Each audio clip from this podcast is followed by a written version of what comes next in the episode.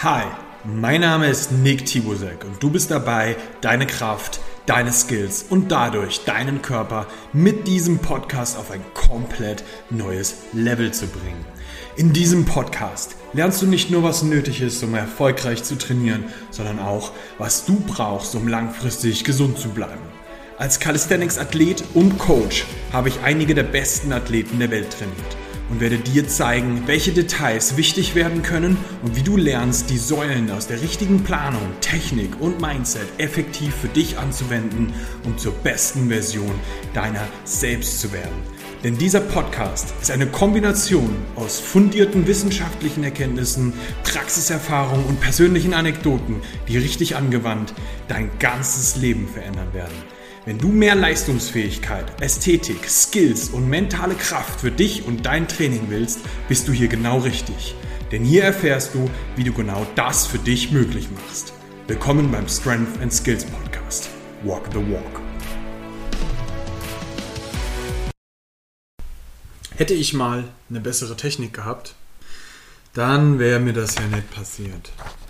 Weißt du, das ist ein Satz, den ich unfassbar oft höre. Ja, wenn die Technik stimmt, dann bin ich ja viel, viel, viel sicherer. Dann kann mir überhaupt nichts mehr passieren mit meiner, äh, dass, dass ich mich nicht mehr verletzen kann. Oder ähm, wenn die Technik stimmt, dann mache ich erst die richtigen Gains. Und ich muss an der Stelle halt echt mal hart mit dem, mit dem Ding ein bisschen aufräumen, weil ähm, ja, mh, eine gewisse Technik ist definitiv bei egal welcher Übung halt auch ein gewisser, sagen wir das mal so, ein gewisser Sicherheitsstandard. Ähm, so dass du halt tendenziell dich eher nicht verletzt. Um, dass du tendenziell den Muskel auch, den du vielleicht benutzen willst, auch richtig benutzt dabei. Es ist aber nicht so, dass du dich mit einer guten Technik nicht verletzen kannst. Und es ist auch nicht so, dass eine gute Technik dafür sorgen wird, dass irgendein Muskel von dir besonders wächst. Und das finde ich ist voll wichtig, dass wir das ein bisschen mit im Kopf haben, weil nehmen wir jetzt mal an, ähm, du, du würdest von dieser Maxime ausgehen, dann hast du ja natürlich auch eine große Gruppe von Menschen, die mit extrem geiler Technik trainieren, aber dadurch, dass sie immer nur so weit gehen, wie die Technik auch extremst geil bleibt, wird dieser, dieser ähm, Progressive Overload oft gar nicht so krass stattfinden. Und das ist natürlich eine Sache, die wir überhaupt nicht, überhaupt nicht unterschätzen sollten. Wenn du in, also gerade wenn wir jetzt über, über Hypertrophie sprechen, ja, also Muskel, Muskelaufbau, dann äh, müssen wir ja an der Stelle auch mit im Kopf haben, dass der eine Treiber, der am meisten dafür sorgt, dass ein Muskel wächst, ist zum Beispiel Muskelversagen, weil du damit dem Körper signalisierst, zu schwach, tu was und dann tut er was und lässt den Muskel wachsen. Ähm, das ist jetzt sehr vereinfacht ausgedrückt, aber das ist am Ende der Mechanismus, der dann dort stattfindet. Und ähm, wenn, wir, wenn wir das nicht mit im Kopf haben, werden wir zu einem Problem kommen, wenn es um Muskelaufbau geht. Ja? Das ist, ist es jetzt ein bisschen gemein, das so zu sagen, aber es hat schon seinen Grund, warum du einen großen Haufen von Leuten siehst, die mit perfekter Technik trainieren und einfach wirklich extremst dünn sind. Da kommt nichts bei rum. Ähm, das ist am Ende des Tages, wenn wir dann mit im Kopf haben, dass wir auch trainieren, um Muskelmasse aufzubauen, sehr, sehr dumm, um das nur so zu machen. Wir brauchen das, dass wir uns darüber, dass wir den Körper auch richtig hart belasten, uns auch darüber ein, ein ja, wie soll ich das sagen, eine, eine Area freigeben, die uns dann auch erlaubt, dass wir ähm, ein bisschen abfälschen dürfen. Ähm, ohne dass wir sofort daran kaputt gehen. Ja, also das passiert halt nicht, wenn der Muskel nicht äh, hart genug gefordert wurde und ähm, auch genug Kraft generieren kann. Und wenn der halt nie gefordert wurde, dann wird er auch nicht genug Kraft ähm, einfach generieren können. Und äh, das ist ein Punkt, den wir natürlich ein bisschen mit im Kopf haben müssen. Jetzt heißt es aber nicht, dass du alles nur abfälschen solltest und nur, ähm, also du jetzt komplett auf die Technik scheißen solltest. Das ist, das, darum geht es bei der Sache überhaupt nicht. Ähm, Worum es eher geht, ist tatsächlich im Kopf zu haben, was die Perfektion ist. Die Perfektion natürlich auch immer anzustreben, aber gleichzeitig ähm, sich auch zu erlauben, mal bis zu einem gewissen Maße abzufälschen. Und jetzt ist natürlich die Frage so, ab wann darf ich abfälschen? Ähm, da muss man ein bisschen, bisschen äh, reingehen, weil auf der einen Seite wirst du halt ähm, beispielsweise einen Maximalversuch im Wettkampf oder so, ja. Es muss ja nicht Wettkampf sein, aber es ist jetzt das Beispiel. Ähm, ein Maximalversuch von dir wird halt nie das der Maximalversuch sein, wenn er technisch perfekt ist. Du wirst 100% Ausweichbewegungen drin haben. Egal was das ist, ob das eine Kniebeuge ist, ob das ein leichtes Durchsacken der Hüfte bei einem Frontlever ist, so wenn du in deine Maximalbereiche reingehst, wirst du technisch irgendwo einen Verlust erleiden, sag ich jetzt mal. Und ähm, das gilt es natürlich immer auszumerzen und so lange wie möglich wirklich perfekt zu sein. Aber wenn du in komplett Maximalbereiche reingehen willst, wirst du irgendwann zu dem Punkt kommen, wo halt irgendein Teil einbricht.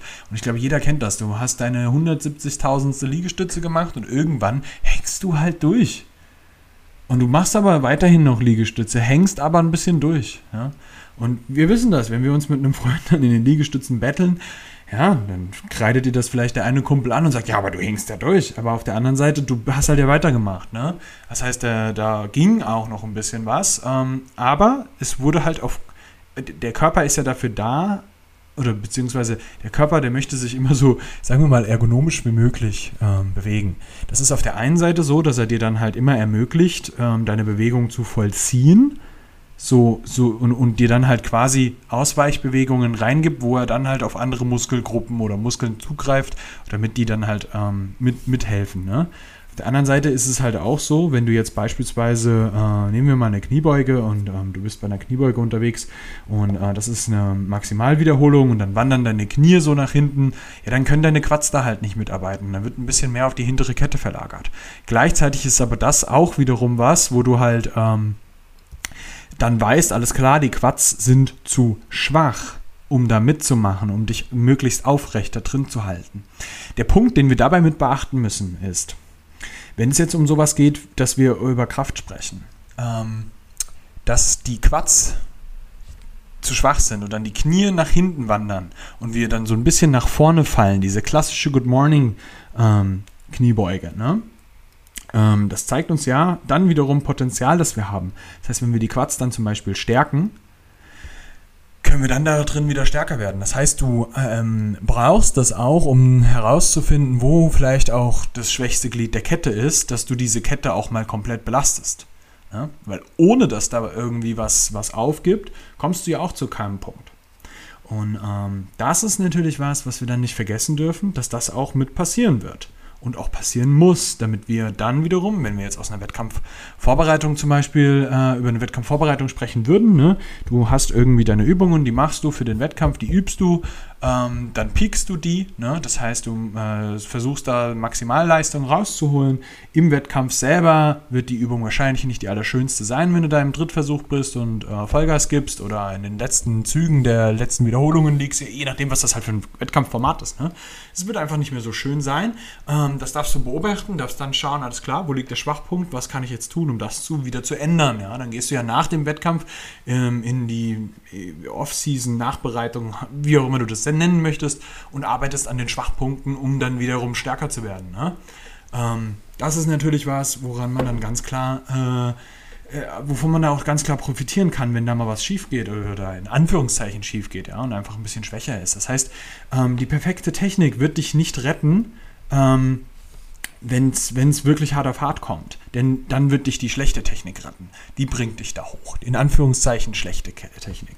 Ähm, gleichzeitig muss man natürlich auch mit äh, beachten, wenn du regelmäßig Technik benutzt, die nicht so geil ist, wofür, also die vielleicht jetzt nicht unbedingt der besten Biomechanik für dich entspricht, dann wirst du sehr, sehr wahrscheinlich zu einem Überlastungserscheinen dadurch kommen.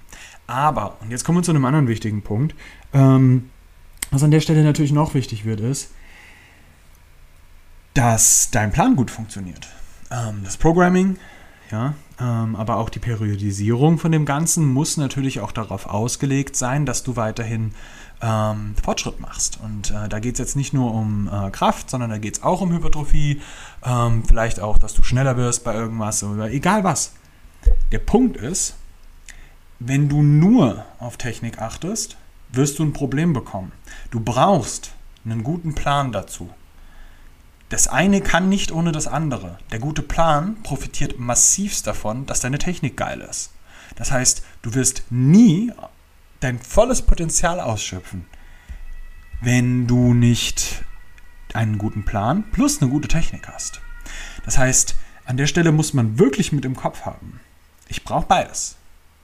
Und ich brauche auch mal aufgebende Technik, die mir dann wiederum zeigt, woran ich dann wiederum den Plan anpassen kann, damit ich daran wieder weiter arbeiten kann, damit in der Zukunft meine Technik geiler wird.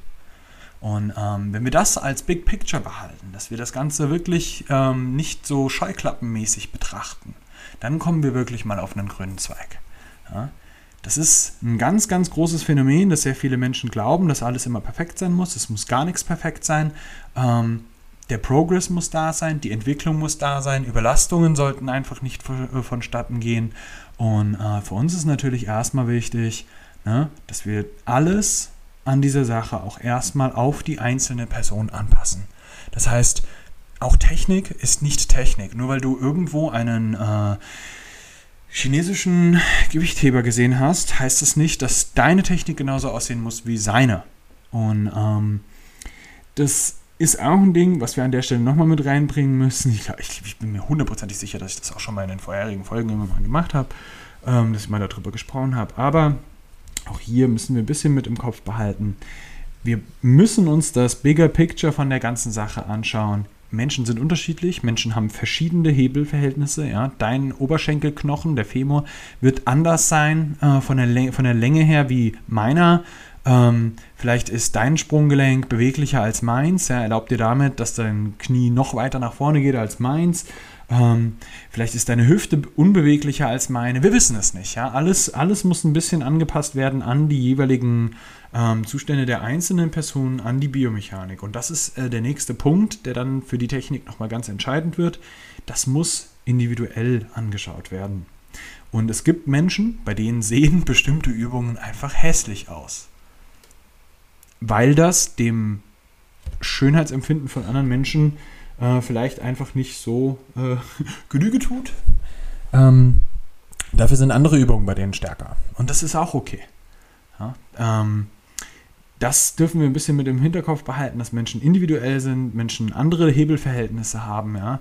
Äh, der Handstand-Push-Up von jemandem, der sehr, sehr groß ist, zum Beispiel, wird immer aus, anders aussehen als der von jemandem, der vielleicht sehr, sehr klein ist. Ähm, genauso kannst du dann auch schauen, wie sind die Proportionen von jemandem. Jemand, der riesige Waden hat, ja, dem, bei dem werden bestimmte äh, Hebelfiguren, Levers äh, anders aussehen. Ja? Ähm, jemand, der sehr, sehr lange Arme hat, wird sehr, sehr gut im Deadliften sein, aber sehr, sehr schlecht im Bankdrücken.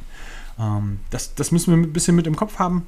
Alles ist sehr extremst individuell. Wir wollen das Beste für die jeweilige einzelne Person rausholen. Das ist zumindest das, was ich mit meinen Kunden mache dass, dass ich mir genau diese Punkte auch anschaue, was ist das Beste für ihn, was können wir da am besten für ihn rausholen, ja, weil das immer unterschiedlich ist.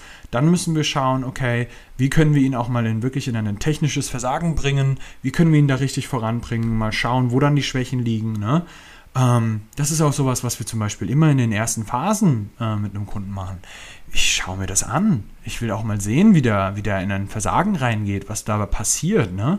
Ähm, und woran wir dann arbeiten können. Denn die meisten Menschen haben keine Vorstellung davon, wo sie eigentlich ihre Schwächen haben und äh, woran das eigentlich liegen kann und wie ich das auch ändern kann. Wie lange das dauert oder eben auch nicht dauert, ähm, solche Sachen zu verändern. Manchmal sind technische Sachen äh, der Grund, manchmal sind es Muskeln, die nicht so stark sind, manchmal sind es beschissene Hebel, die ähm, das Ganze eben dann nicht, nicht so gut performen lassen oder dich nicht so gut wachsen lassen oder einfach da deinen dein, ähm, Fortschritt ein bisschen einschränken. Ne? Und ähm, der Punkt ist, dass wir am Ende solche Situationen immer ein bisschen individuell anschauen müssen, ähm, dass wir uns auch anschauen müssen, wo versagt was und warum ja, und wie wir das dann langfristig auch verändern. Und äh, das war heute mein Anliegen in diesem Podcast. Wenn du Hilfe mit diesem Stuff auch haben möchtest, du kannst dich super gerne auch bei mir melden. Ja? Nick underscore Tibo auf Instagram oder du schaust einfach auf unserer Website vorbei, strengthandskills.net und dann gehen wir das Ganze mal gemeinsam an, räumen da mal auf, schauen, wo wir Technik optimieren können, wo wir vielleicht auch einfach einzelne Muskeln aufarbeiten müssen und wo wir am Ende dafür sorgen können, wie wir für dich den besten Fortschritt rausholen können. Vielen Dank, dass du zugehört hast. Und sehr, sehr vielen Dank für deine Aufmerksamkeit und deine Zeit. Wenn du jemanden kennst, der diese Episode auch hören sollte, dem das vielleicht gut tut, das auch mal zu hören, so, ey, es liegt nicht immer alles nur daran, dass du irgendwie doof bist, schwach bist, keine Ahnung, sondern manchmal sind da die Gründe ein bisschen multifaktoriell, dann ähm, schick ihm das. Ich glaube, dass das auch manchmal ganz gut tut, das auch mal zu hören. Und äh, dementsprechend ganz, ganz vielen lieben Dank und wir hören uns in der nächsten Episode vom Strength and Skills Podcast.